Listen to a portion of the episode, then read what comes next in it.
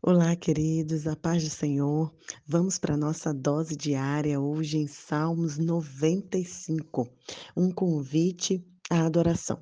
O verso 1 até o verso 6 diz assim: Venham, vamos cantar ao Senhor, vamos aclamar a rocha da nossa salvação. Vamos chegar diante dele com ações de graças e cantar a ele salmos de louvor. Pois o Senhor é grande Deus, o grande Rei, acima de todos os deuses. Em suas mãos estão as profundezas da terra, a ele pertencem os mais altos montes. O mar é dele, pois ele o criou. Suas mãos formaram a terra firme. Venham, vamos adorar e nos prostrar. Vamos nos ajoelhar diante do Senhor, o nosso Criador. Nesse salmo, nós aprendemos o conceito real do louvor. Segundo o salmista, o louvor, toda a adoração que entregamos ao Senhor, nosso Deus, deve ser seguida de ação. O verso 1 e 2 ele fala: Venha, vamos cantar aclamar e chegamos diante dele com ações de graças. Louvar é a primeira parte, cantar músicas, exaltar o nome do Senhor, engrandecer quem ele é. Mas a segunda parte é uma parte totalmente importante, que é a ação desse louvor, a ação dessa adoração é que nós colocamos em prática e realmente o Senhor vai ver se estamos adorando em espírito e em verdade. Queridos, louvor sem ação é hipocrisia.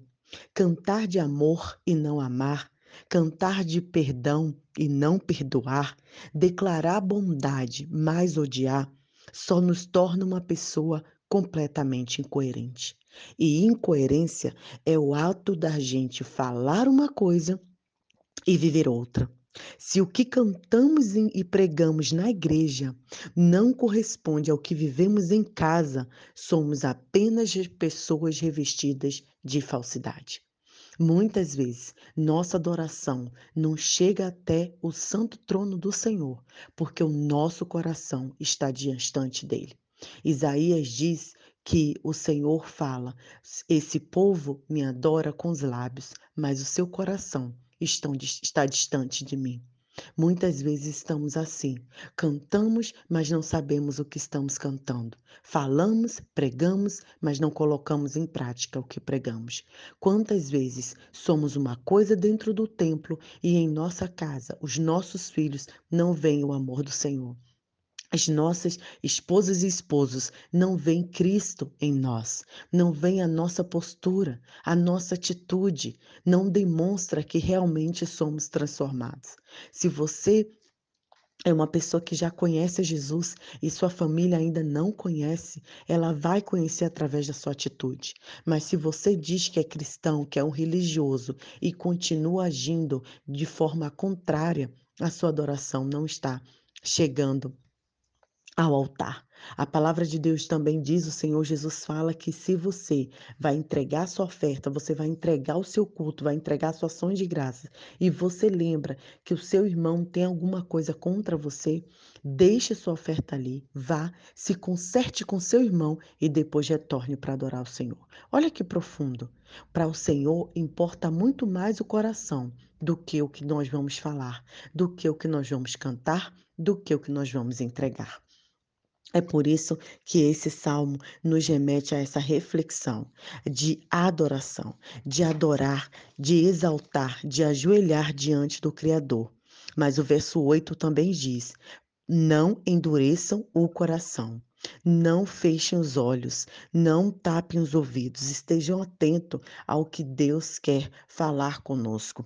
É por isso que um grande escritor, Robert Murray, uma vez escreveu: a marca da hipocrisia é ser cristão em toda parte, menos em casa. Eu quero te fazer um questionamento. Será que a sua família vê que você segue a Cristo?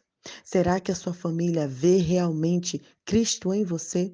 Será que os louvores que você canta, as mãos que você levanta, reflete as suas ações? Será que a sua adoração está chegando ao mais alto trono do Senhor Jesus? O verso 1 diz: Venha, vamos aclamar ao Senhor, mas vamos chegar com a Ele com ações de graças e cantar a Ele salmos de louvor. A nossa oração é que o Senhor nos ajude a ter ações de graça, que nossas ações realmente eh, estejam ligado com as nossas músicas, com a nossa adoração e que Ele tire de nós toda hipocrisia, toda incoerência e que tudo que a gente cantar, a gente também possa a fazer que a gente realmente adore através das palavras e das ações. Um grande abraço, Deus abençoe o seu coração e que a partir de hoje você mude, transforme-se de vida, assim como eu fui transformado para a glória de Deus.